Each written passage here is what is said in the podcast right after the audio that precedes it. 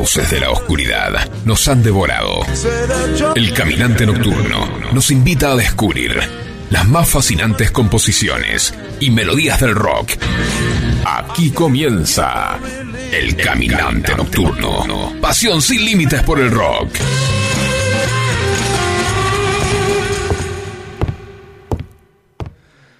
Al entrar a la casa encontró pétalos de rosa sobre el piso, marcando un camino directo al baño. Mientras avanzaba se topó con unas zapatillas, un vestido rojo y lencería que aún conservaba el calor de su dueña. Llegó sonriendo a la puerta del baño y en la ducha se encontró a Joana. Sin pensarlo mucho, dejó que su lado salvaje y pasional tomara el control. Así que le disparó.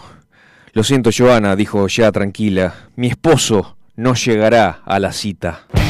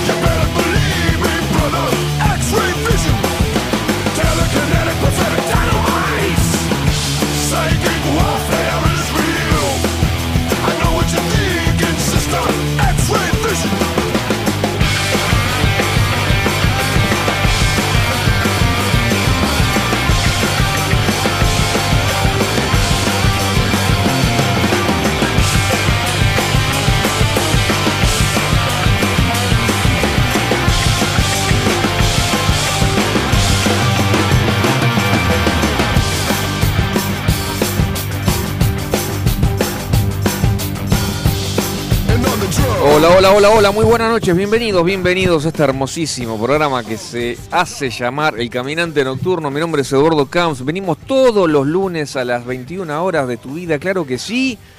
Como ya dije, mi nombre es Eduardo Camps y el equipo, el equipo, el Dream Team del Rock and Roll se compone por... y Franco de Pianti, por supuesto. Vos, vos, sos carrilero, sos marcador de punta. ¿Cómo andan chicos? ¿Bien? Muy bien. Todo bien. Del otro lado del vidrio, no quiero olvidarme, el mejor... El, el DT sería. El DT, Es el que conduce, claro. Sí. Maneja Facu, todo. Facu Celsa, claro que la sí. parte técnica. En la operación técnica, por supuesto. Director técnico, es, es, es él, claro, claro que sí. Eh, muy bien, muy bien. ¿Cómo andan chicos? ¿Todo bien? ¿Todo muy bien, muy bien. ¿Qué tal la semana? Eh, la verdad me costó después de las vacaciones. ¿eh? Y sí, cuesta entrar. Muchísimo. Cuesta entrar en ritmo de nuevo. Sí. Despacito. El, el, el, hay, que, hay que dejar que el físico se acostumbre a que otra vez hay, hay que levantarse temprano. Hay que. Sí, sí, sí. Pero bien, eh, y hoy con los cambios de clima del domingo y te de matan, hoy, te repentinos. Matan, te matan ¿no? La otra vez estábamos de remera, hoy estamos con encapuchados. Pero tremendo. tremendo no, no, el tremendo. frío. Pero alguien prometió traer una bebida energizante. Claro. Mirá, mirá lo que tengo acá. Y esta vez no soy yo el de la bebida energizante. No, no, no, no. Acá. Es un hito. Oh, wow. Mirá, vamos. Jameson. Un irlandés. Edition. Tremendo. Whisky. Un, un irlandés. irlandés en casa. Mirá. Claro que sí. Ah, amigo. Dentro de un rato, dentro de un rato saco los vasos. Muy bien. Muy bien. Yo estoy contento, chicos. Estoy contento, estoy contento porque el sábado, Sí. el sábado este volvimos con la banda porque hacía un mes que no nos juntábamos los cuatro Sí. por diferentes motivos, bueno, hubo un ida y vuelta con el bajista, Sí. que sí, que no, que pum, que no, que no viene, sí, que qué sé yo, que... Lo cierto es que el sábado volvimos a juntarnos los cuatro Vamos. Y en casa eh, marcamos cuatro y empezamos a rockear de nuevo y, y sonó muchísimo mejor de lo que pensábamos los cuatro, ¿me entendés? Ujú, claro. Digo, "Uh, bueno, estábamos re fríos, re duros, o sea, claro, después de, de- De, tanto de- tiempo, de ¿no? tanto No, tiempo sin tocar, eh, pero sonó bastante bien, sonó bastante, bastante bien, estamos muy contentos. Estamos muy contentos. Así, Bueno, quizás, no sé, Seguimos esperando la fecha. quizás el mes que viene, ¿eh? ya, ya- ya en, septiembre Uh, pero- ya... Bueno, bien. Va- nos vamos a, a, a las calles a, a rockear ahí, por, no ¿Cómo sé, no? por algún bar. Así que no, no, muy bien, muy, muy contento. La verdad Bueno, que muy contento. muy bien. Bueno, ¿le gustó la, la intro? Sí, Clutch. buenísimo. Tremendo. La, la banda se llama Clutch, algo así como embrague en Sí. inglés. Y Visiones de Rayos X se llama el tema. Es una banda norteamericana. No sé bien qué hace. eh, si lo. O sea, yo, viste que ustedes ya saben que yo estoy en contra de las etiquetas. Sí. Pero este es un rock and roll barra stoner barra, qué sé yo. Claro, Blues rock, no sé. Está bien. Es lo que le Está sale. Está y, perfecto. y la verdad que está muy bueno. Es buen, bien power para empezar. Yo creo que en aras de vender un poco el programa, Sí. eh, si te gusta un poquito el rock, no lo, lo que pasaban nuestros amigos de que más hace un rato, no, no, no, eso nada que ver con nosotros, eh, no, no, no, no, no. Hay uno, Sergio de Palomar, pero me, me empezó a, a putear por la música, en serio, an- antes de que yo sentarme Pensó acá, que me empezó enganchó a otra putear. radio, ¿no? Se había confundido de radio. Claro, No, pero otra- claro, no, Claro. yo le dije, no, no, eso, eso no es lo no, no, que... no. No, no, no, En- pero nada.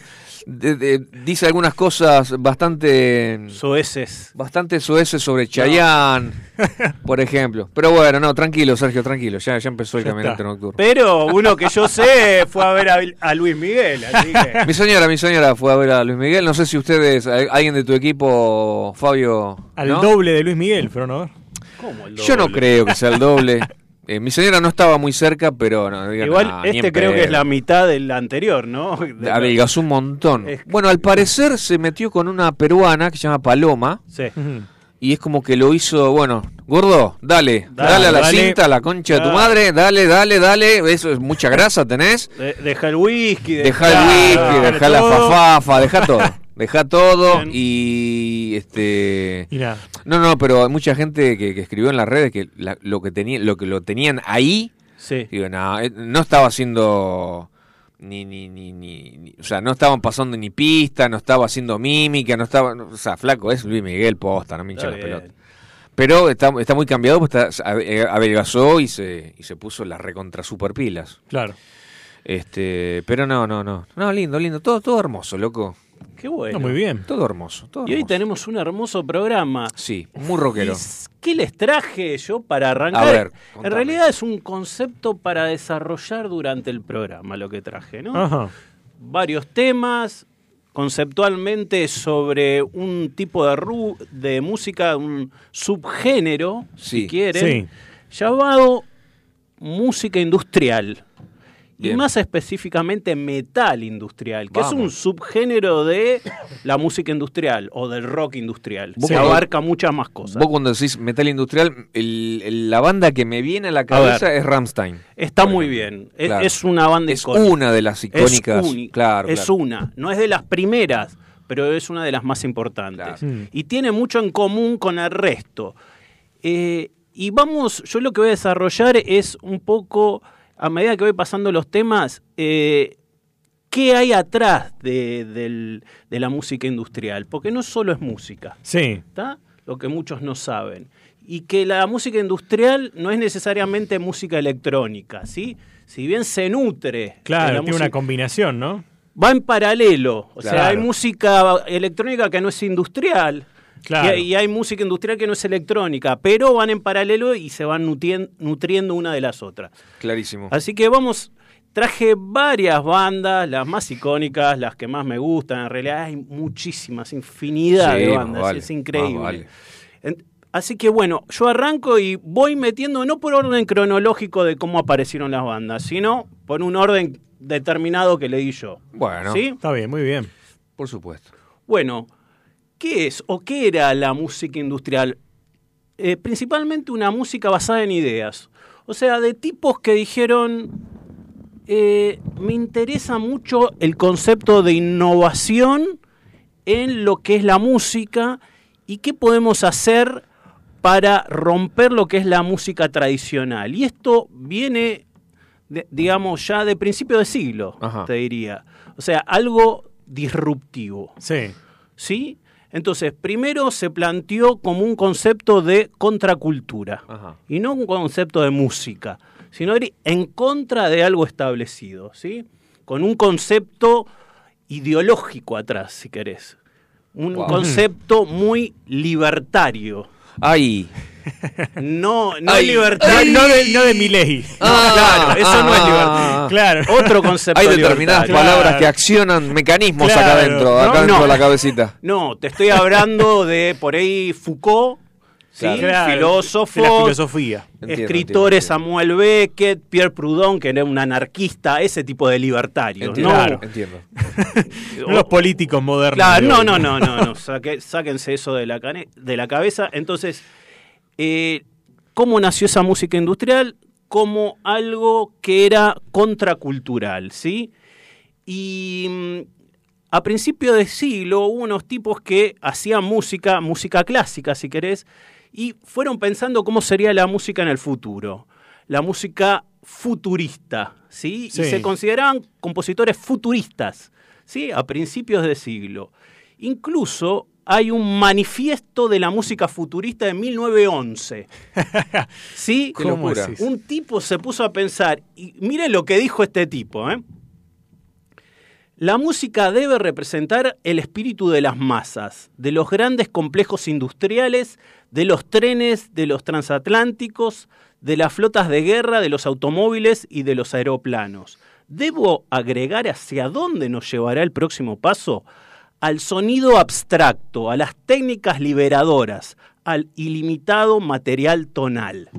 Oh. O sea, esa, esa, ahí arrancó con ese bocho, ¿sí? Bien. Y bueno, ahora para mechar, vamos a escuchar una primera banda industrial que viene, digamos, de una formación mítica llamada White Zombie, cuyo cantante principal se llama Rob Zombie, y bueno, hizo una carrera solista tan buena como la que hizo con su grupo, y vamos a escuchar uno de sus hits, Drácula. Adelante.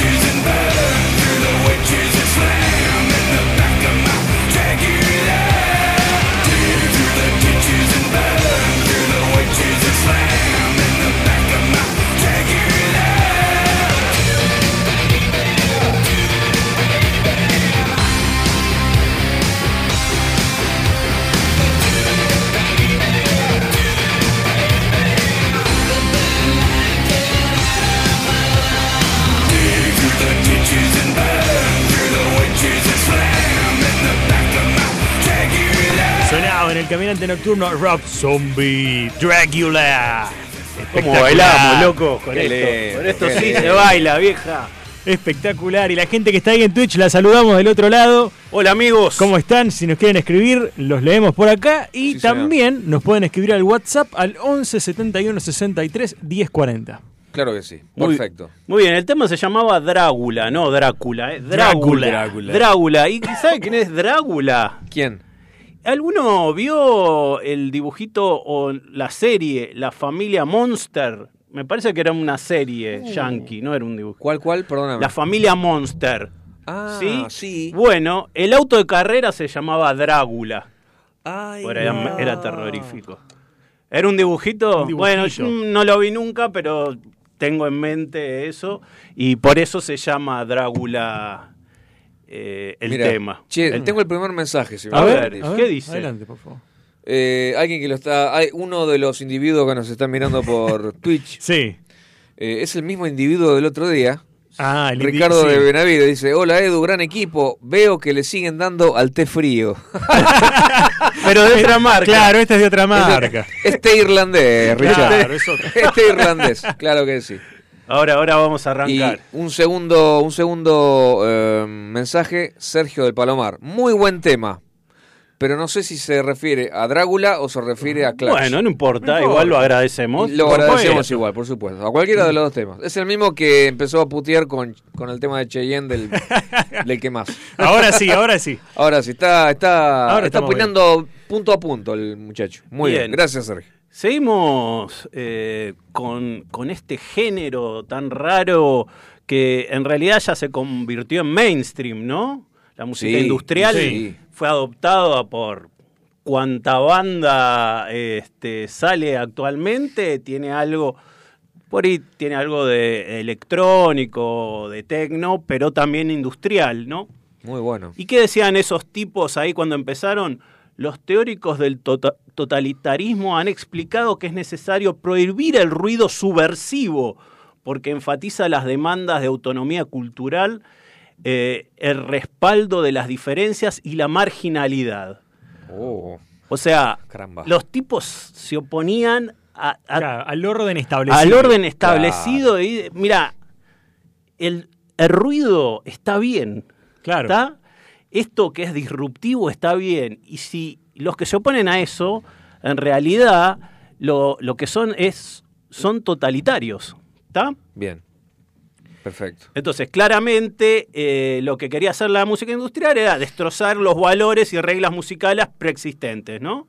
Excelente. Bien, excelente. bien. Eh, una reacción política, decían que era, contra el control, ¿sí? Que la mayoría de la música actual refleja. ¿Y Oh. cómo, cómo, arra- cómo arrancó la música industrial? ¿Por qué le dice música industrial? A mediados de los 70, una banda de performance, estilo La Fura del Baus, si alguno los conoce, Sí.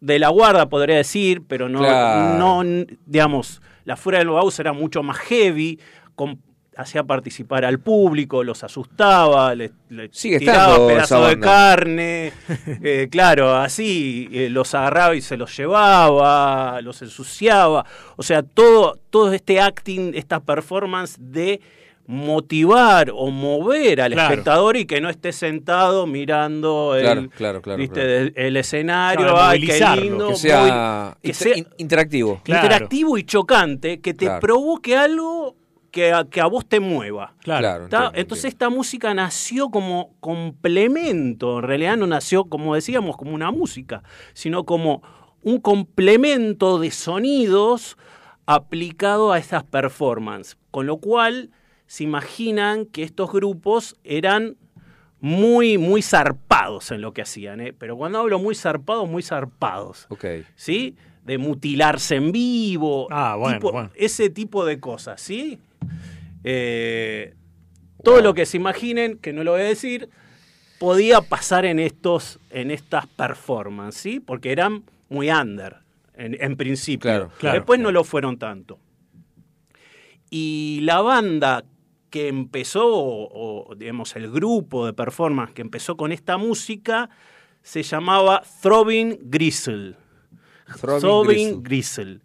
con ellos empezó. ¿Por qué? Porque crearon un sello que se llamó Industrial Records. Ah, Claro. viene de ahí. Indu- Ah, la ahí música está. industrial viene de ahí, ¿eh? no viene de, de la música de las fábricas. No, no, viene no, de no, está industrial claro, está claro. por esta, por esta, Por el nombre de este sello por discográfico. este sello que se creó, donde todas las bandas así raras que metían sonidos raros, que experimentaban, Muy interesante. se metían ahí y ellos Claro. los empezaron a editar. Claro. ¿Sí? Entonces de ahí nació el concepto, como lo conocemos ahora, de música industrial. Muy interesante, Andrew. ¿Estamos? ¿Y, qué, y cómo relacionan ust- ustedes la música industrial con eh, lo que sería el, el heavy industrial? ¿no? Como la música más pesada industrial. Bueno, simplemente que el heavy metal o la música más pesada empezó a, a tomar esos elementos, ¿no? Claro, Claro. esos claro, elementos De, de- de la música industrial y los llevó a su música que por ahí era muy clásica con guitarras, con una batería. Y bueno, empezaron los sintetizadores, pero sintetizadores que iban a los palos. Claro. No eran como- comoditos para bailar. Después eran, las distorsiones eran extremas. ¿Estamos?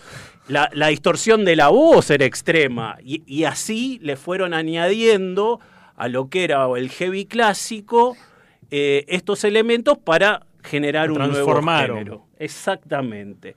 Y otro de los grupos icónicos de principios de los 90 que eh, fusionaron estos estilos fue el famoso grupo Marilyn Manson.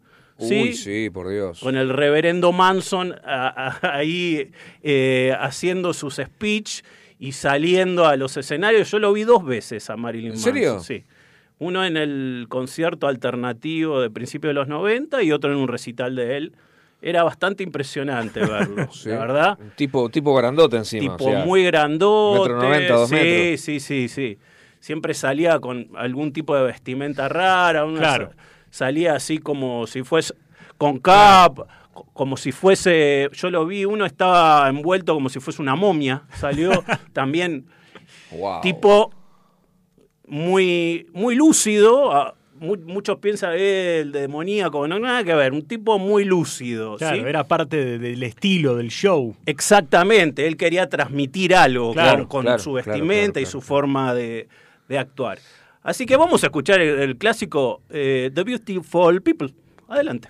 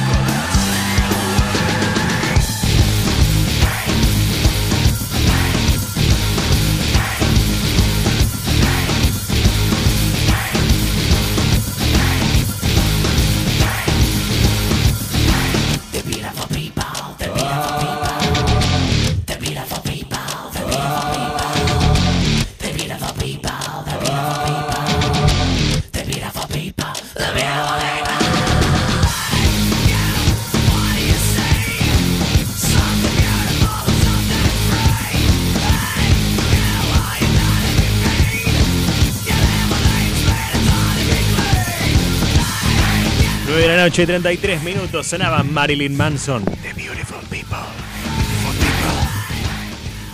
Muy bien, señor. Qué lindo. Qué, qué buenos.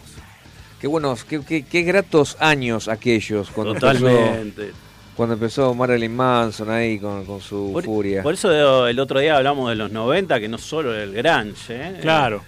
Fue el, el renacimiento de un nuevo punk, el nacimiento de la música industrial Sí. pesada. Claro. No, no, buena sí, época. sí, sí, sí, sí.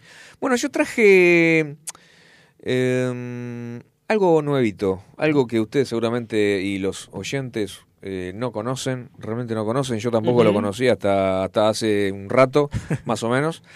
Eh, les propongo viajar a Australia y conocer una banda muy interesante de hard blues, o sea, un blues pesadito. Pesado. Sí. Eh, es el tercer disco. eh, O sea, esto fue eh, por un determinado sitio que se llama Habitación 235, el álbum de la semana. Entonces, el- Ujú. Los chabones, viste, de, de los, de todo lo que va saliendo, yo, uy, Claro. me gustó esto. Ellos te recomiendan. Claro. Y esta banda se llama Child, Sí. Child, como en inglés es chico en inglés, Claro. Child. Chao. Y el álbum se llama Soul Murder. Mm. Antes, antes de la pandemia lo estaban eh, tratando de lanzar, pero con otro nombre, Soul Merda. Soul Merda Ah, le sí. iban a poner. Y alguien le dijo con muy Nah, no va. buen sentido de la orientación, Claro. sentido común. Che, esto, esto de merda no, me No, parece no va, que no, no va, eh. Eh, Vamos a cambiarle el nombre. Se tomaron todo su tiempo, se tomaron toda la pandemia. Y después de la pandemia sacaron Soul Murder. Una Bueno. leve modificación, Muy está bien. muy bien. y acá tengo una, una, un, un breve párrafo de un crítico. De los que nos gustan a nosotros. De lo que nos gustan a Oh, nosotros. Se sí. fumó algo. Eh, y- ¿Podría decir el nombre antes? Así de- después lo busco en las redes sociales. No, eh, habitación 235. Buscalo, De la buscalo- página. buscalo por ahí.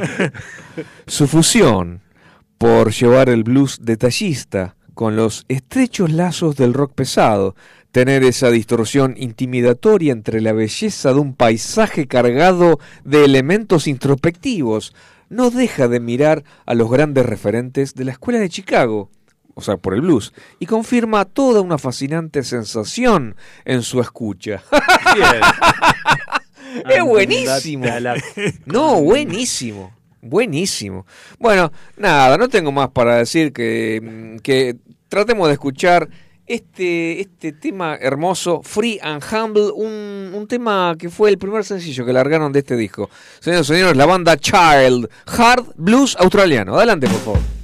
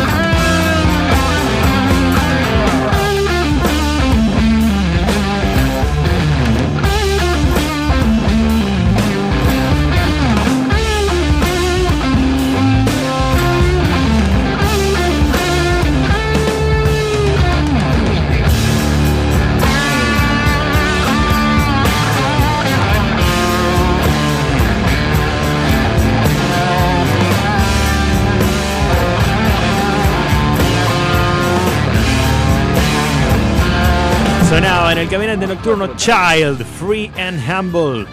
Mientras acá nos estamos sirviendo una copita del té frío, ¿no? El té frío. Traje vasos para el té frío. Muy bien, Y vos también espectacular. Seis vasos. Seis vasos, mira. O sea, Podemos Sobran in- vasos. invitar a algún oyente Claro, si, si está venir. cerca y quiere supuesto. presenciar el. No, van a venir muchos. no, no. Vos decís, Facu. No sé. Bueno, Bueno. Yo, me, yo me sirvo también un poquito. Invitamos, Es, nosotros para calentar invitamos. el carguero. ¿no? Puta madre. Se me, no desperdicies el té. Claro, no, no se te caiga se el me té. cayó un poco de té arriba té del... importado. Bueno, vamos a brindar. Brindemos, chicos. Primero. ¿Querés, eh. ¿Querés brindar con nosotros? eh, No, Facu? está muy ocupado. Dice Vos- que después, sigamos. después. Bueno, Bueno, está muy ocupado. salud, Salud, eh, salud, chicos. salud, gente. Por el, Por el rock and roll. Por el rock and roll, sí señor. Y por el rock industrial. Y por Bruce Dickinson, que hoy cumpleaños. ¡Eh! Vamos. ¡Eh! Ahí está. Bruce Dickinson. Pará, pará, pará que toma un poquito de té y... Sí, tranquilo. ¿Qué es de la vida de Bruce Dickinson? ¿Qué está Fuertezón, haciendo ahora? ¿Alguien me puede actualizar? ¿Está con Maiden? ¿Qué, qué- Está qué con Maiden, claro que sí. sí. pero algo más está haciendo, porque él Claro. nunca hace eso solo. Bueno, es... Uf. Hace de todo el chabón. A ver, nació Sigue 7 volando, de- ¿no? ¿Cómo? Sigue volando. Es piloto de avión. eh, pilotea, digamos, el, el propio El avión privado. de Iron Maiden, claro que sí. Eh, ha sido en su juventud eh, campeón eh, de, Gran Bretaña de esgrima. Eh, Multifacético. es locutor. Vos. De, locu- radio, sí, sí, sí. Locutor de radio. Y, y este y ha escrito varios, varios libros. Varios libros, especialmente en el género de novela, dice acá. También escribió el guion de la película Chemical Wedding, basada en Alistair eh, Crowley, el legendario mago ocultista inglés del siglo XX. Sí, sí, sí. Eh, es partícipe de la banda sonora también, Dickinson, de esa película.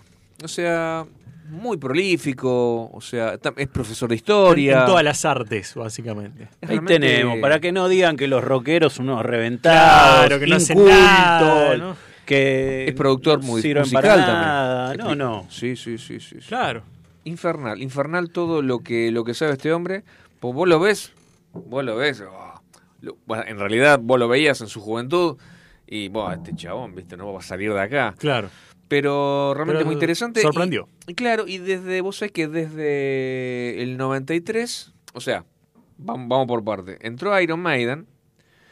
Estaba, en realidad cantaba en una banda rival de Iron Maiden Sí. en sus comienzos, en los setenta y pico, 80. Y en el 80 y... perdón, eh, 81, en el 81 em, se unió a Iron Maiden, reemplazando a Paul Diano, que Claro. era el, el- el- Ujú. el vocalista original. Entonces debutó como cantante en el tercer disco de la banda.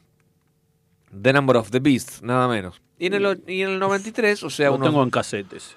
¿lo tenés en cassette? Casete. ¿Pero lo tenés todavía? Yo Lo los, tengo. los cassettes los tiré todos a la No, mierda. No, ¿cómo pero lo vas a cassette original no, no los ¿No tiro. los vas a tirar?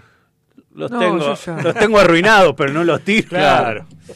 Eh, a los 12 años dijo, "Guau, para, voy a ver qué onda, voy a ver si puedo.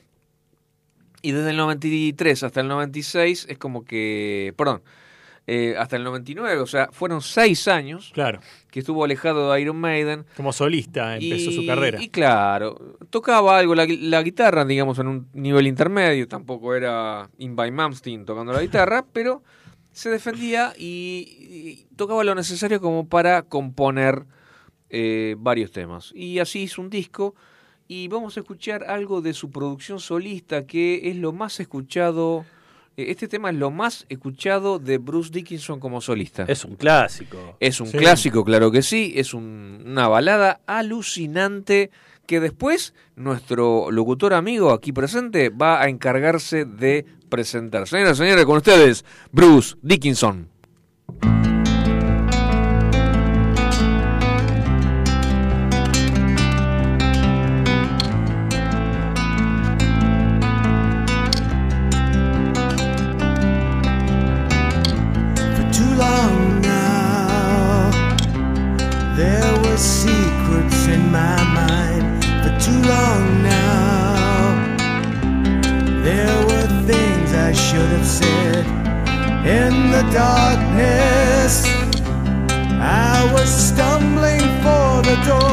To find a reason, to find the time, the place, the hour, waiting for the winter sun and the cold light of day. The misty ghosts of childhood fears. The pressure is building, and I can't stay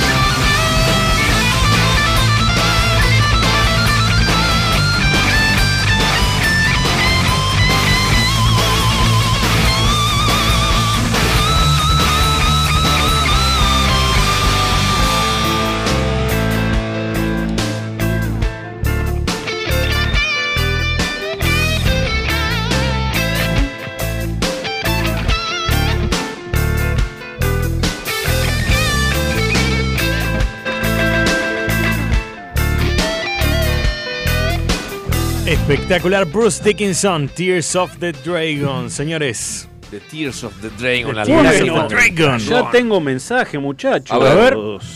Dice, buenas noches caminantes, programón, va media hora de programa y no sé cómo contenerme por la gana de hacer poco. Dice, un tema más como los que pasaron y, y la... y- A ver, a ver. No sé, me, me quedé con la mitad del mensaje. Me quedé con la Suave, mitad Susana, del mensaje. Eh, dice, un tema más como los que pasaron y la pudro contra la heladera. Dice, saludos a la mesa Mariano de Ballester. Vamos. ¿Tenés un audio? A ver, a ver. Tengo tres años, te escucho. ¿Qué- ¿Quién es ese ídolo? ¿Qué es ese genio?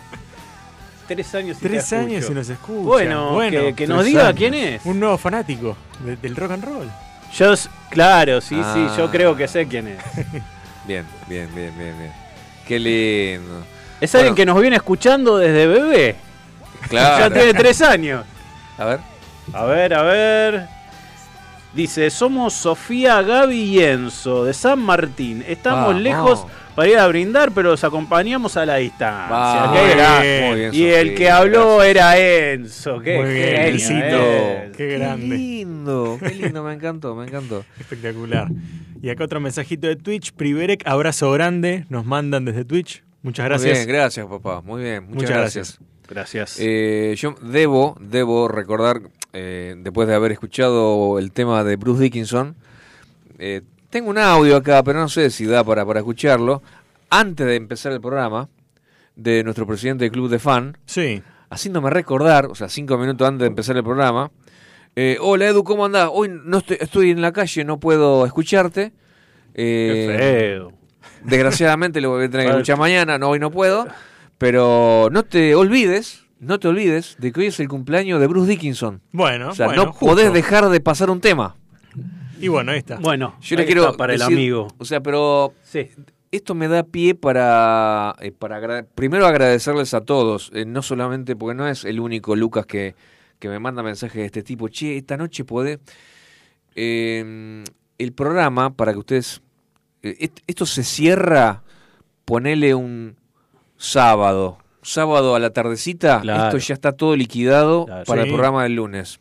O sea, esta mañana también por eso me recibí un mensaje de- del amigo Charlie de Parque Patricios. Sí. Dice, che, mira, acá encontré un tema que está buenísimo para que lo pongas esta noche. Pero está todo cerrado. O sea, Claro, ya no, ya no está. puedo meterlo ni por la ventana. Claro. Pero, este, en todo caso, lo podemos llegar Pero- a escuchar un ratito. Pero Por podemos supuesto. hacerle A un ver, espacio. podemos Claro, hacer obvio. un Sí. espacio. Para nuestros oyentes le hacemos Siempre un hay espacio. tiempo. Siempre. Sí, señor. Sí, sí, sí, sí. sí, Así sí. que pidan temas. Pidan temas. Pidan exactamente. Exactamente.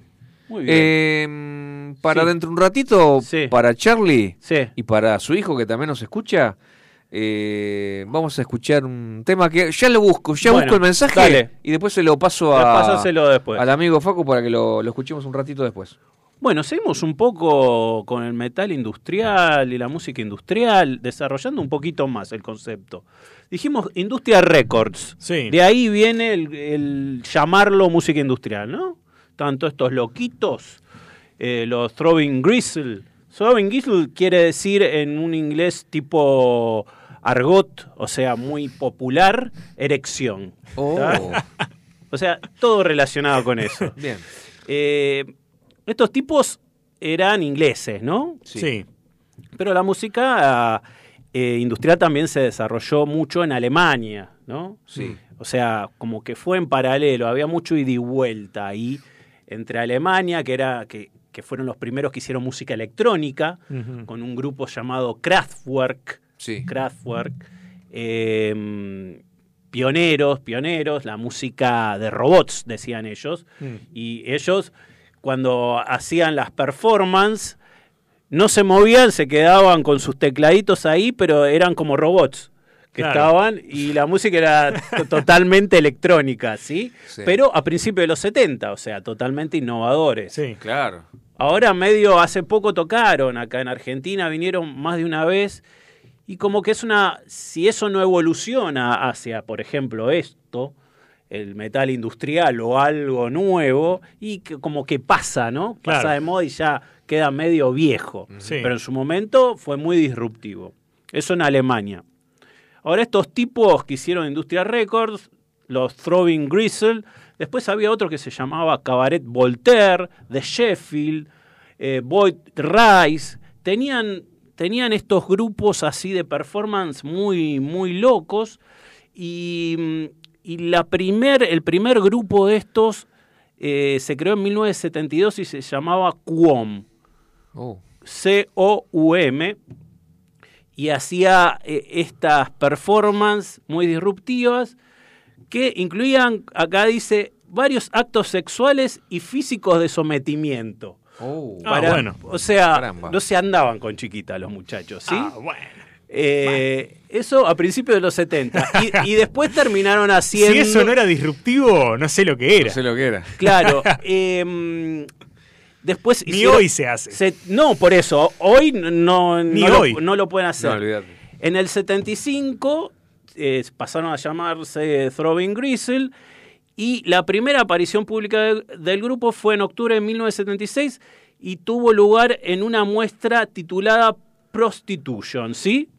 Presentada en el Instituto de Arte Contemporáneo, Contemporáneo de Londres. Incluía fotos pornográficas de uno de los, de, los performers, tampones usados, Sí, para, es para llevar a los chicos, ¿no?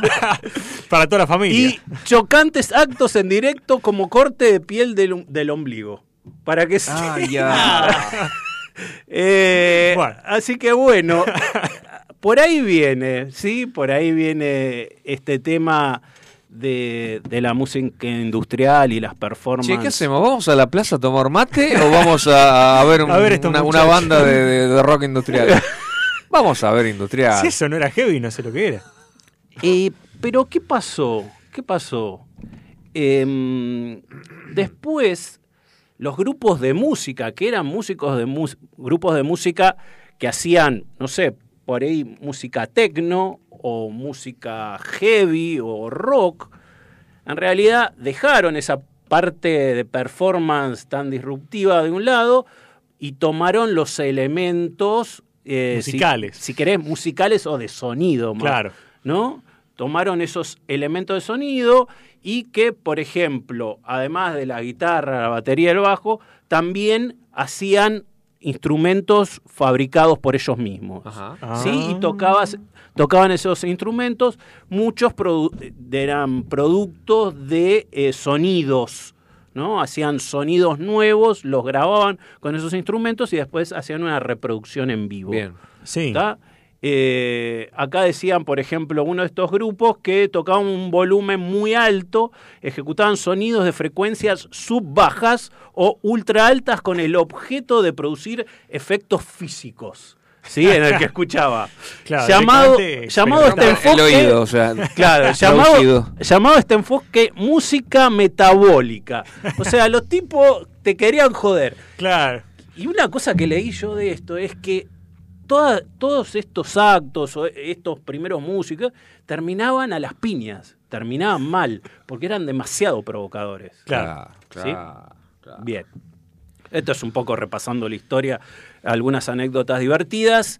Y ahora con el, para mí, que fue el primer grupo de eh, música industrial pesada que eh, tuvo éxito, si quieren, o, o partió del mainstream cuando hacía una música electrónica común, rock electrónico, hasta pop, te diría, y dijo, no, no, a mí me gusta mucho la música industrial y, también me gusta el heavy metal. Voy a, voy a unir estas dos cosas y a fines de, de los 80, a fines de los 80, saca un disco tremendo y la banda se llama Ministry, ¿sí? Wow. La primera banda para mí de metal industrial reconocida que influyó a todas las que vinieron en los 90. Bueno, ellos arrancaron a principios de los 80.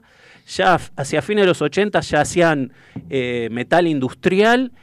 Y vamos a escuchar un tema icónico de la banda. Escu- traten de escuchar cómo empieza. Yo después les cuento qué dice. Adelante. Soon I discovered that this rock thing was true. Jerry Lee Lewis was the devil. Jesus was an architect previous to his career as a prophet. All of a sudden, I found myself in love with the world. So there was only one thing that I could do was ding a ding dang my dang along ling long.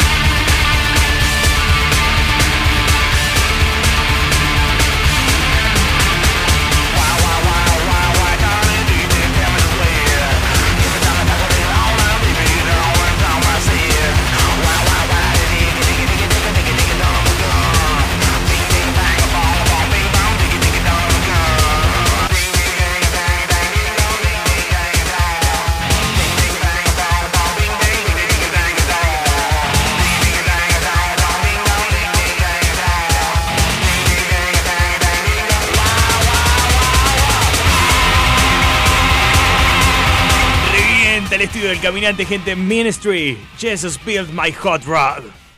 En FM Sónica nos vamos a una pequeña pausa. Si querés, mientras tanto, sintoniza otra radio para ver si encontrás algo mejor. Aunque creemos que no. Aunque creemos que no. En la 105.9 iniciamos nuestro espacio publicitario. En la noche de Vicente López. Sabemos lo que te gusta. Este aire. Tenés los programas. Las voces. FM Sónica. Sonido perfecto. Podríamos hacer una promo más extensa, donde les contamos qué hacemos, pero ni nosotros lo sabemos. A las puertas del delirio, martes, de 20 a 23 horas. Me quedo con vos, yo sigo de largo, voy a buscarte. Qué noche mágica, ciudad de Buenos Aires. Después de más de 10 años en Sónica. ¿Nos amás o nos odias? Nos da igual. Y está muy bien así, por hoy no pienses más. Yo sé que lo necesitas. A las puertas del delirio, martes, de 20 a 23 horas. El Banco Provincia se está actualizando. Más tecnológico, Tecnológico, más dinámico, dinámico, más innovador. innovador. En otras palabras, el Banco Provincia está más 2.3. ¿O no? Vos con tono robótico. Así es, humano. Está más 2.3. Banco Provincia. Derecho al futuro. Futuro. Los caminos del conurbano no son lo que yo esperaba, no son lo que yo creía, no son lo que imaginaba. Por eso Cristian Salles y Sebastián Vargas te invitan a recorrer todas las noticias del conurbano. La hora de salida, todos los martes, de 18 a 19. Aquí no ha pasado nada. Solo por FM Sónica 105.9. Y entérate de todo lo que pasa en tu barrio. ¿Conoces nuestro programa que premia tu interacción digital? Descargándote nuestra app en tu celular, poder disfrutar de descuentos nunca fue tan fácil. Busca nuestra app, adherite a factura digital y listo. Ya podés canjear los beneficios que ofrecemos en nuestro programa Ecoaiza. Muchas cosas cambiaron este último año. Los saludos, las juntadas y hasta la música. Decidimos no cambiar. Preferimos tener estilo a ser una moda pasajera. Bomba de tiempo. Martes, 23 horas.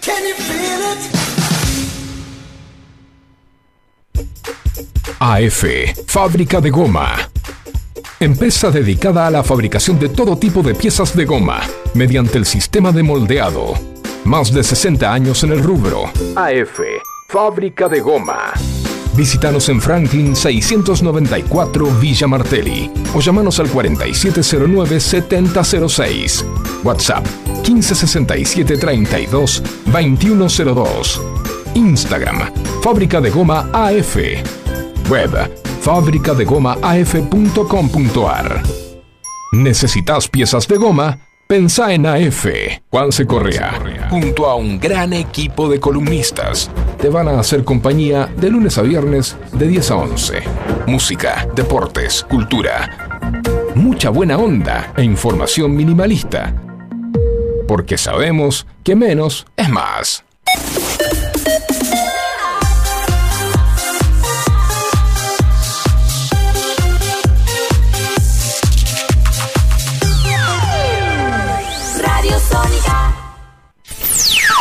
FM Sónica.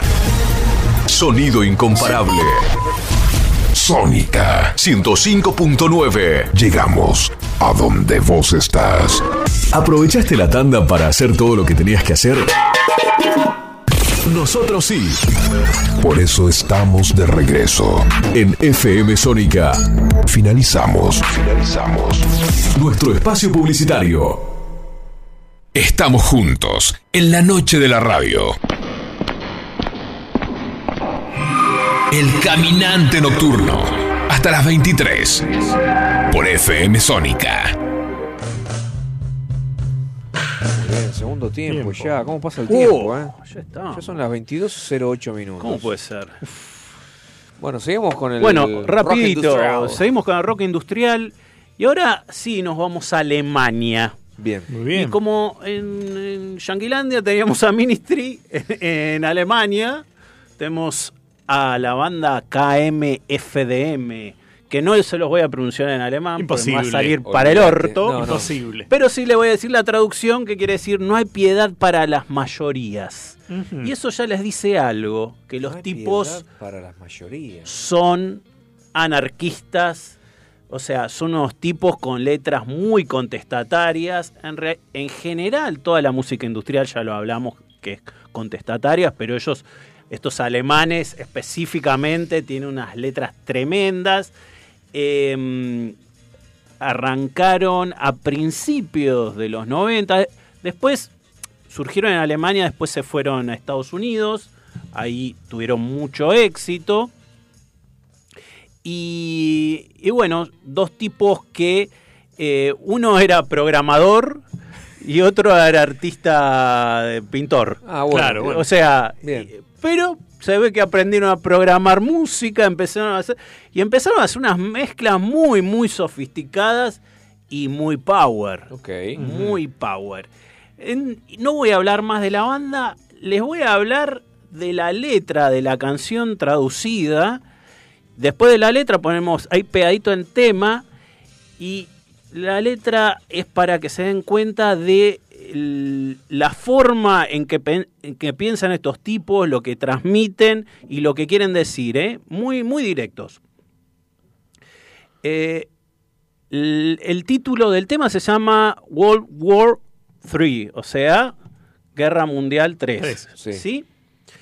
Y, dice la letra, declaro la guerra al mundo, guerra en el espacio exterior, declaro la guerra en pocas palabras, guerra por todos lados, declaro la guerra a todos los gobiernos, guerra contra viento y marea, declaro la guerra a tu santuario interior, en tus dioses sedientos de sangre. Eh, declaro la guerra al eje de los imbéciles, guerra total contra el consentimiento complaciente. Declaro la guerra a la guerra contra las drogas, a la violación y matanza de inocentes. Guerra contra el Big Brother, belicistas y especuladores. Guerra contra tu dogma, Bush, los ingenieros del Armagedón. Guerra en un latido. Declaro la guerra a la llamada civilización, globalización del comercio mundial, desinformación organizada, guerra contra los embajadores de la pretensión, guerra a MTV y a CNN, a McDonald's, Walt Disney y Belén No, McDonald's no. sobre Cristina, Britney y Eminem. Le declaro la guerra al mundo de los antiabortistas, de la unilateralidad violenta, sobre la acumulación de juguetes asesinos de alta tecnología y todos los crímenes contra la humanidad. Guerra contra la mayoría moral en corporate.com imperialismo, sobre la estupidez sin sentido y el terrorismo de Estado policial. Tercera Guerra Mundial, sé todo lo que pueda hacer.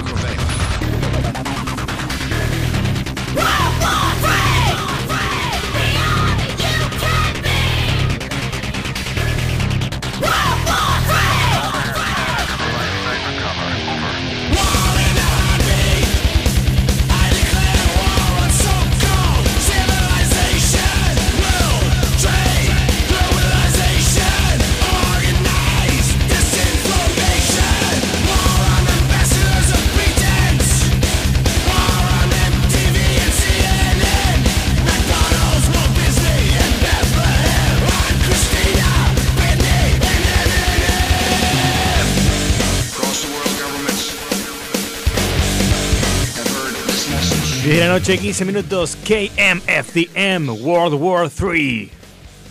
Muy bueno. Tremendo. Bien, bien industrial, el rock industrial. Eh, em- empezaron, empezaban de una manera poco ortodoxa para un folk al principio. claro, un folky y te aparece las metralletas Al de un mango. momento para el otro. Claro. Al mango. Eh, Facu, tenías ese tema que yo te había comentado. Bueno, esto va dedicado. Esto me lo, me lo pasó Charlie de Parque Patricios esta mañana, un oyente que es un amigo. Eh, se llama Lepros la banda y es una eh, es una banda noruega de metal progresivo fundada en el año 2001. Ah. Es todo Bueno, lo que voy a decir. Eh, el tema el tema es Sky Red, el cielo está rojo. Mm, Dura como 11 minutos y lo vamos a escuchar hasta el último segundo. No, mentira. Me van a matar. Eh, un par de minutos, A vamos ver. a escucharlo. A ver, a ver. Adelante, por favor.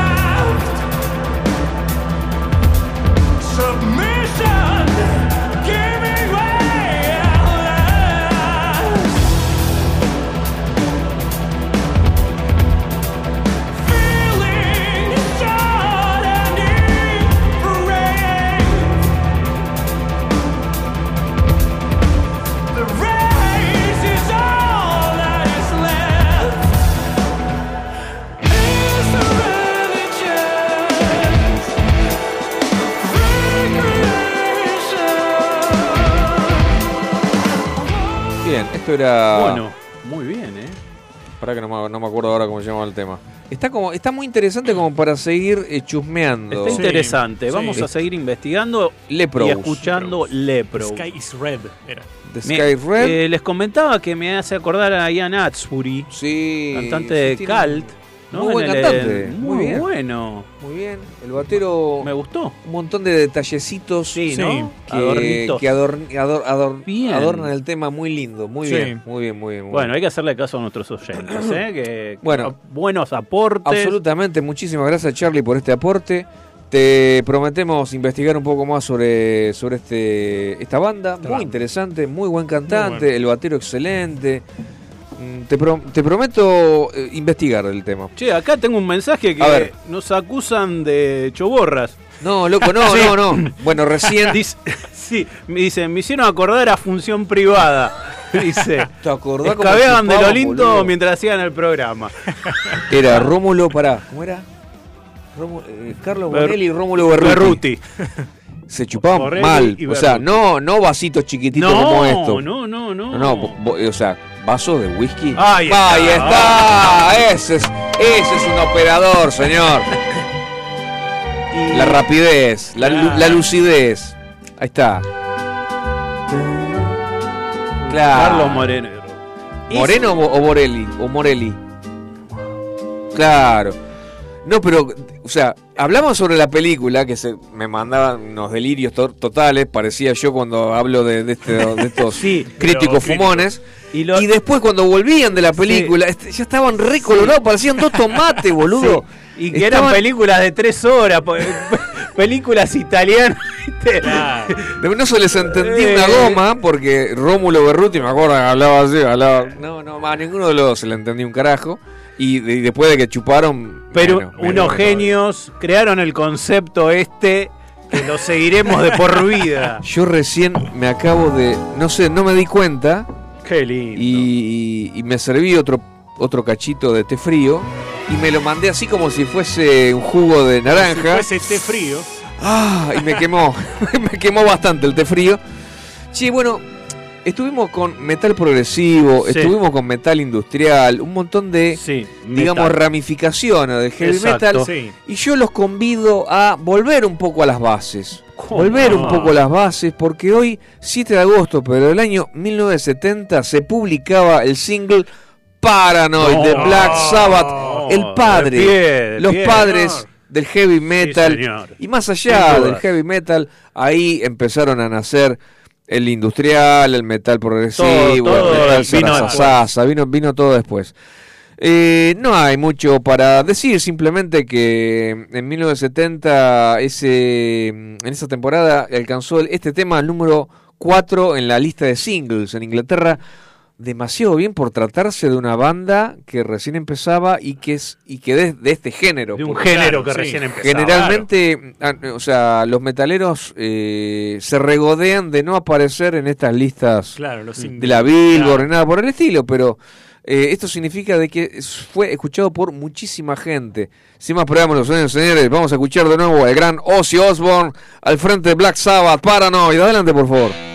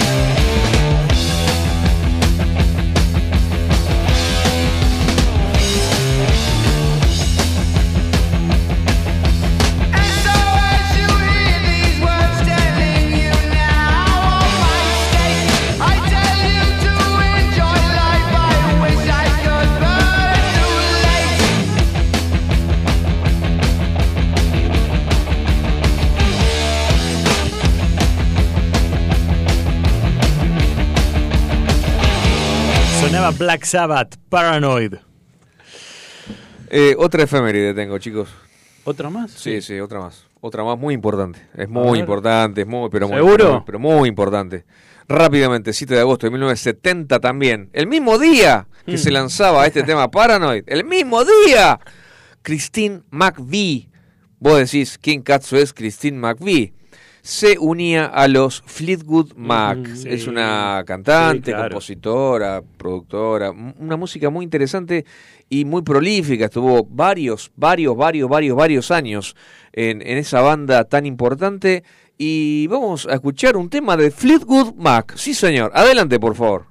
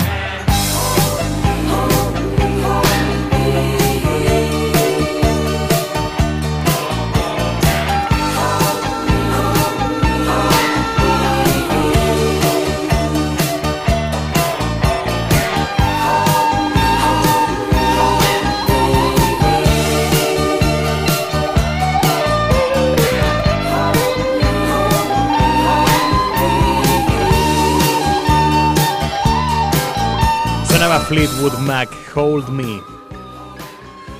Ah, descansamos un, Un poquito, poquito. ¿no? Sí, esto sirve para de- descansar un poco el oído. Tanto metal y tanto Sí, ruido. veníamos muy estresados. Todo paz y amor, Fleetwood Mac. Ah, qué Ochentoso. bueno. Ochentoso como me gusta a Relax. mí. Qué bueno. Y ahora seguimos con eh, un bloquecito blo- nacional. Bloquecito quizás. nacional, mini bloque nacional, pero de alto nivel. Sí, señor. Y voy a, voy a contarles un poquito que traje. eh, traje a los siete delfines. Ujú. creo que nunca los pasamos acá. Creo que nunca los Creo. pasamos. Una gran banda. Sí, ¿Cómo señor. no los Sí, pasamos nunca? Es cierto. Eh, comenzaron como un dúo. Estaba Richard Coleman, ex Fricción y Metrópoli. Sí. Está, eh, principio de los, de los 80 arrancó él. Y eh, por el otro lado estaba Horacio Gamexane Villafañe, Gamexane. que, era, que había sido de todos tus muertos. O sea, qué combinación. Dios mío. Claro, exactamente. Eh, y ahí en el medio Gustavo Cerati y bueno, toda, toda esa movida que hubo, que hubo en los 80, qué, qué prolífica, ¿no? Que fue, qué, qué buenas bandas y, y qué artistas de nivel. Sí, sí, sí, Había No. banditas que de repente vos, vos las escuchabas y, uh, esto, muy lindas, muy lindas, se dejaban escuchar, muy bonitas, eh, y para- Juana la Loca, había una, eh, había, o sea, ¿cómo era? Uy, pará, ayúdame, ayúdame con estas bandas. A ver. ¿Cuál estaba? Pará. A ver, a ver, hagamos abuelo. memoria, hagamos memoria. Pero de, de de- de qué estás hablando? de pequeñas bandas. ¿De los 80? De o los de, los no- 80, de los de los 80. 80. Sí. Juana la Loca era una. No, eso es de los 90. Ponele. No, el otro día hablamos de Hit, eh, no de sé. hit. No, pero no. No. Más chicas. Más, eh, Más chicas. Bueno, Bueno, no importa. no Bueno. importa, no importa. después me dice, abuelo. eh, Alfonso Santrega. Alf- sí, está bien. Después yo, yo eh, Bueno, por eso, yo, yo hablaba de Fricción, claro. tremenda banda, eh, super banda sería, una, su- una super... Y Metrópoli, ¿no? Metrópolis, sí. sí. Eh, bueno, entre ellos dos formaron, formaron los Siete Delfines, que era una banda que era New Wave, bien New Wave, y era medio darky también, eh, que eso estaba bueno, porque no había de eso tanto. Tal cual, había, tal cual. sí había más de la New Wave, del post-punk, pero eh, tan, un poquito así más oscuritas, no había tanto. Eh, y con la voz de Richard Coleman, esa voz, viste, así media pesadita. Eh, no sé, ellos arrancaron en, en 1990 con Siete Delfines y, y los eligieron como banda revelación en ese año. ¿sí? Y bueno, a partir de ahí sacaron varios, varios éxitos y nada, esto, tenían la producción nada más y nada menos que de Cerati, ¿no? Claro. O es. sea, todo cerraba. Sí, total, por todos lados. Tremendo. Y vamos a escuchar lo que para mí es uno de los mejores temas de esta banda, llamado Dale Salida. Adelante.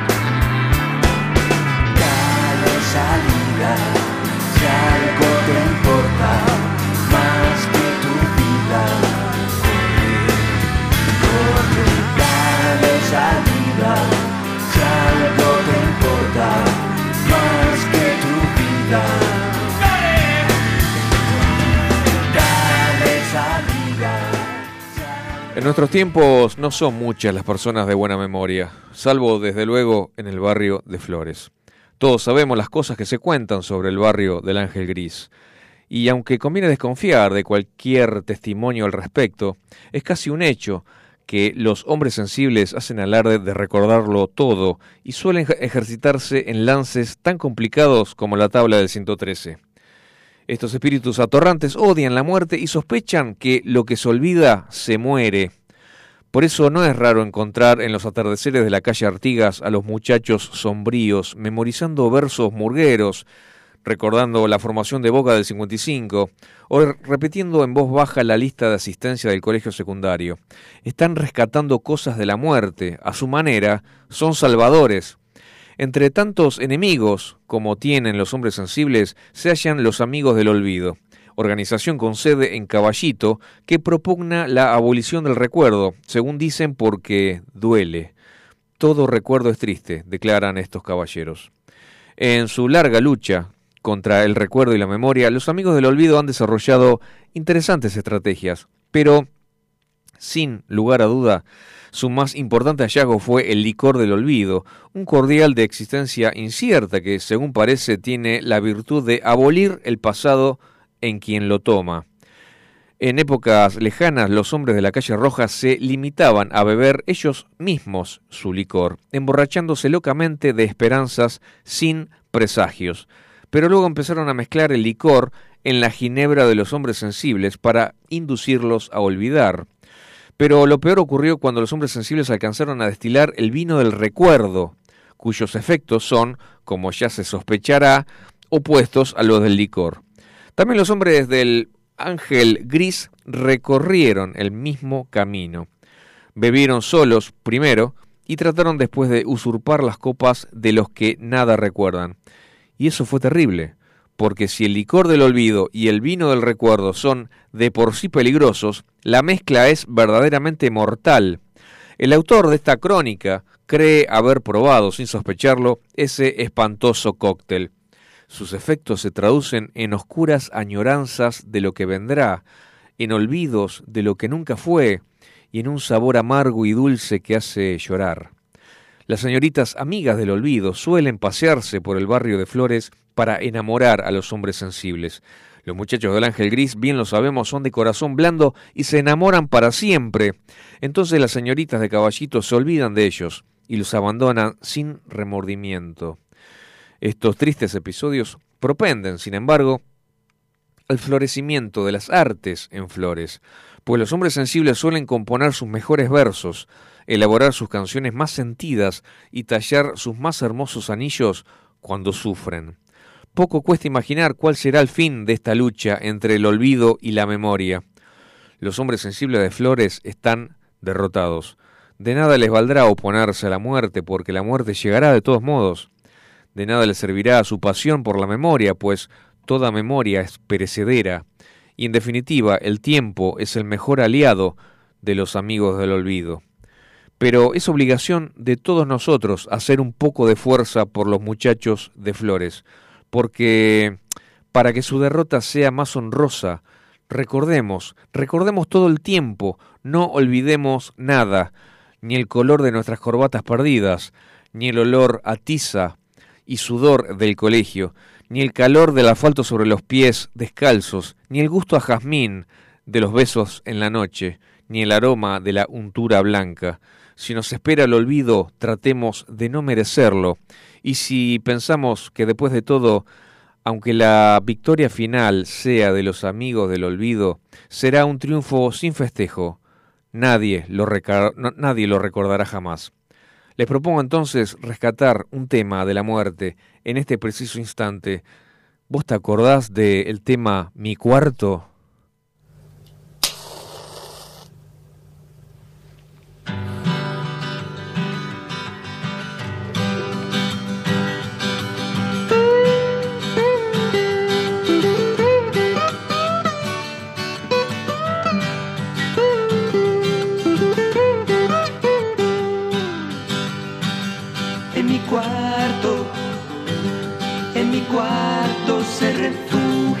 city.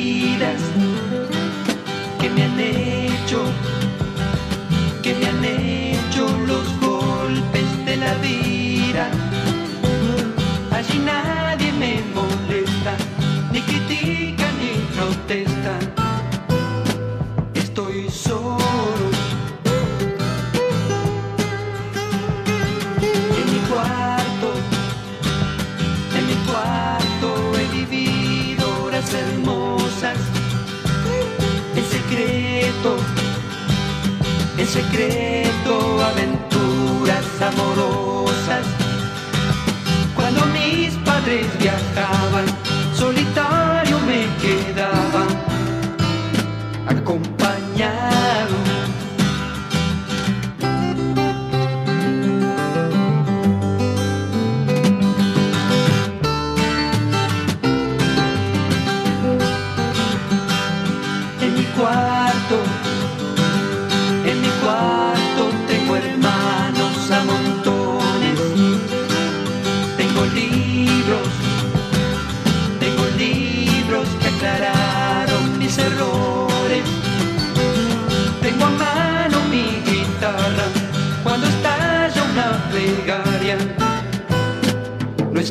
Solo.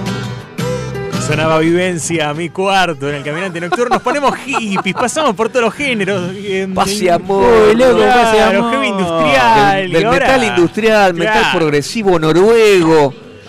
Dickinson, Black Sabbath, vivencia. Vivencia. Bueno, Y bueno, solamente aquí en el Caminante Nocturno pasa esto. claro, donde hay variedad. Está bien, para todos los Se- gustos. está seguimos descansando el oído, tranquilo. Claro. Sí, obvio, obvio. Seguimos vale. hablando de la milanesa. Sí, levantamos un poquito ahora con lo tuyo. Ahora levantamos un poquito. ¿Por qué? Porque la noticia es que cumplió 50 años el disco de David Bowie, Aladdin Sane. Oh. Uno de Sí, los sí, sí.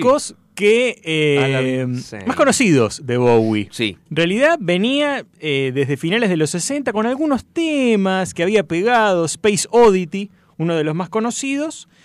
Y antes de este disco, el The Rise and Fall of Ziggy Stardust and the Spiders from Mars. Ajá. Claro este personaje, Ziggy Stardust, Sí, ¿no? sí, hablamos acá en. que habrán Caminante. hablado. Yo no estaba Un todavía. extraterrestre. Claro, un extraterrestre, como el Que alter cae- ego de David Bowie. Claro, que quieres venir a salvar a la Tierra y al final lo terminan hundiendo al extraterrestre. lo salvó a nadie. Claro, pero es como la representación de la estrella de rock, ¿no? La típica estrella de rock que viene a salvar a la tierra, eh, que es como un mesías, gana fanáticos, qué sé yo, y después muere a causa de la fama y sus propios excesos. Exacto. Supuestamente eso es lo que Sí. cuenta Bowie como la historia de, de Ziggy Stardust. Y este personaje lo mantiene en los tours en vivo del disco de 1973, Aladdin Sane, que es el que cumplió en abril 50 años. 50 pirulos. 50 años. Qué viejo choto. Sexto álbum de estudio y eh, el primero con el que Bowie ya era famoso, ¿no? Digamos, tenía Sí. ya Starman, este Ziggy Stardust, ¿no? Digamos, eh, ya era conocido. Sí, era mainstream totalmente, David totalmente. Bowie. Es un álbum en el que mm, lo graba prácticamente viajando por los Estados Unidos, ¿no? Entonces se ve bastante influenciado por, por, la, por, por, por- por esa nación, ¿no? Por lo que estaba pasando en Estados Unidos en los años 70. Aladdin Insane, el nombre es Alad Insane, un tipo loco, Ah, ok. que hace referencia a Ziggy Stardust en Estados Unidos, ¿no? Influenciado por toda la locura. Em, decadencia, drogas, sexo, violencia, muerte, todo lo que va Vietnam, no era que había estaba la guerra de Vietnam. la guerra de Vietnam, ¿no? Toda la locura estaba representada en este disco. Un Bowie que estaba tremendamente adicto a la fafafa. En esa época No. estaba muy mal. ¿En serio? raro. Claro, obvio. De un la- rockero. No, no. Qué raro. Qué No, raro. No, no. A la cocaína. Tomaba mucho Por error. Claro. Le habrán dado por error. Claro, por No, error. No, creo. Ponele. Y estaba como en una etapa esquizofrénica de su adicción. Entonces le pasaba de todo por la cabeza. De todo, realmente de todo. El arte de tapa, un clásico, el arte de tapa con David Bowie maquillado. Una de las artes de tapa consideradas más bellas o como las 50 mejores de todos los tiempos. Ah, mira, eso no sabía. Este, Muy icónica. Muy Sí, icónica. sí, sí, totalmente. Podríamos decir la imagen más icónica de David Bowie, una de las más caras por hacer, por cómo fue el maquillaje y, y el estudio que usaron, las luces y todo. el álbum más, ex- más exitoso de Bowie hasta el momento. Y les traje un tema en específico. Ya, habíamos, ya habían pasado algo ustedes de este, de este disco. Sí. Era un cover de em, los Rolling Stones, si no me equivoco. Uno de esos temas. Es un disco, bueno, venía del, del, del, del no, del, del glam. David Bowie. Este es un, un tema más hard, por ahí. Durante el tour de Estados Unidos lo grabó en el año 72 en Los Ángeles. Como que cada tema de este disco eh, tenía una ciudad específica. Este es en Los Ángeles, justamente, ¿no? La ciudad de los excesos, de los grandes rockeros, de las Claro. grandes estrellas. Sí, Los Ángeles. Y eh, Bowie se inspiró en eh, una estadía en un hotel en Beverly Hills, donde pasaba de todo, básicamente. Em, sexo, drogas, prostitución, grandes estrellas, ex- o sea, entre ellas teniendo sexo con eh, prostitutas que eran prácticamente menores de edad, Epa, 18 años. bueno. Am- un ambiente decadente, zafado, loco, ¿no? Bien. Lo llevó a, a escribir esta canción. Cracked Actor. Crack Super. Actor. El, el actor bajo los efectos del crack. Claro. Em, justamente, la canción cuenta un la historia de un encuentro sexual entre un actor de Hollywood y una prostituta. Ajá. Y en el coro, bueno, habla del sexo, las drogas. Así que, bueno, Bowie estaba inspirado en esas cosas y escribió esta canción.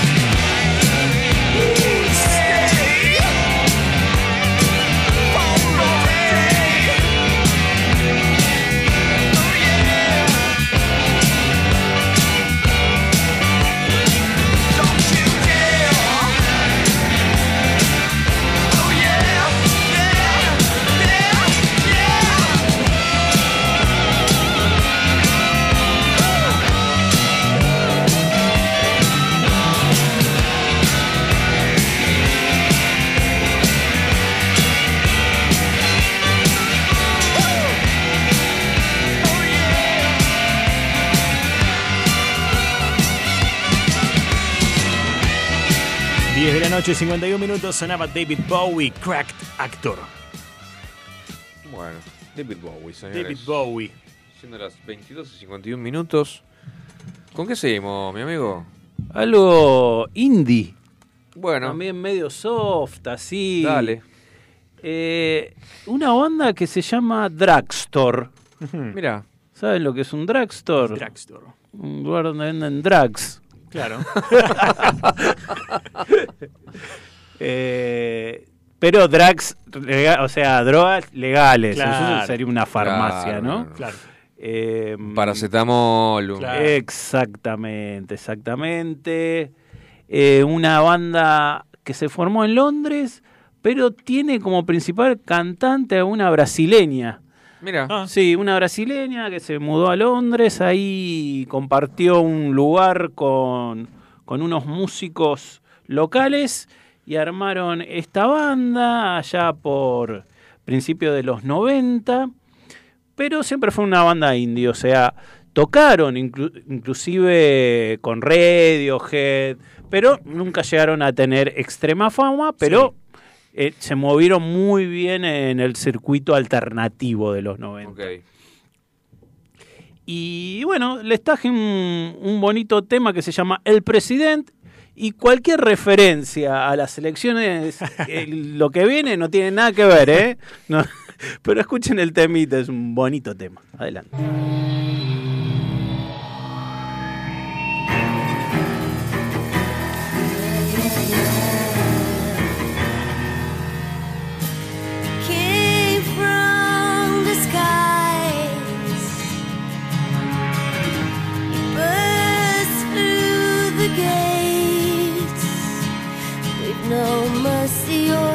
Disguise.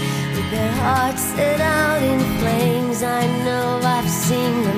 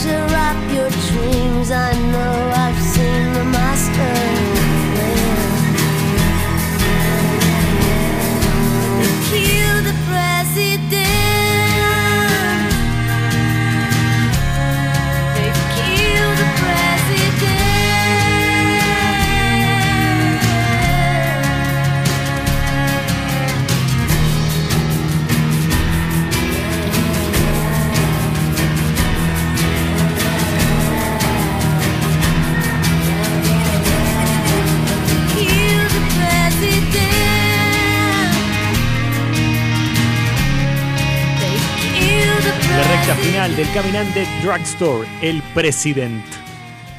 President. El Bueno, La canción dice Kill the President. Kill the President. uf, Ellos sabrán por qué. sabrán por qué. Bueno. em, ¿tenés mensaje? no, no tengo nada. Eh, creo que es la recta final. Sí, señor. Tenemos que elegir con qué tema nos vamos a ir, porque tenemos un par ahí. Ponemos, eh, yo le sugiero un- un- una banda tigrense, Bueno, o, o no. sí. Una banda tigrense, Sí, tranquilo, sí, una, sí, tranquilo. tocando una, un, un cover de los Beatles. Exacto, sí, cómo no. Eh, vos sabés que se trata de Blues Motel. Sí. Blues Motel es una banda nacida específicamente en Tigre y leyendo su biografía, Hmm. porque hoy iba, digamos, a dar lugar, a darse lugar a una, una sección nueva que se llama el, el under nuevo de, de cada día. Sí, el under nuestro. El under nuestro de cada día, exactamente, perdón. Y es el sueño y el whisky, sorry.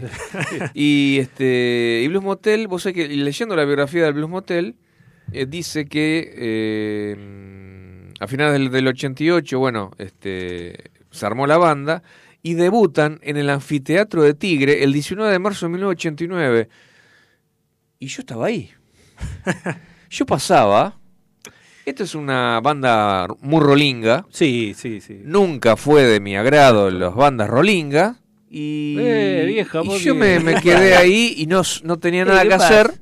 Y me quedé. Y yo digo, uy, yo, yo estaba ahí. Y yo estaba ahí. Eh, así que vamos a despedirnos con esta bonita página. ¿Cómo se llama este, este tema? Only. ¿Cómo es? I'm Only Sleeping. I'm Only Sleeping. Blues Motel. Tema de los Beatles. Beatles, un temazo de los Beatles. Tremendo tema. hermoso. Y con este una tema- linda versión, además. Eh, sí, estos chicos, la verdad que el, el loco Gaba lo, lo canta muy bien, canta muy bien el flaco. Así que, bueno, con estos tigrenses nos despedimos y nos encontramos, si Dios quiere, el lunes que viene. El lunes que viene. Por supuesto, vamos. hasta el lunes.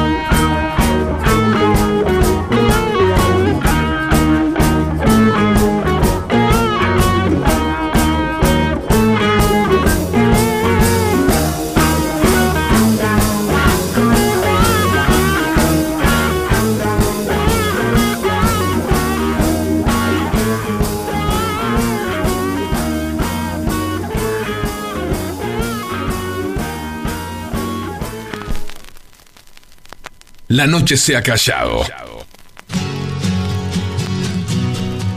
Y la sombra se desmaya sobre la ciudad.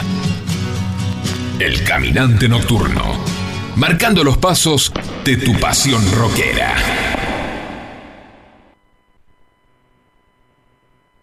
Aprovecha a hacer lo que tengas que hacer. Lo que tengas que hacer. Revisar el Face, chequear mail, mirar el WhatsApp.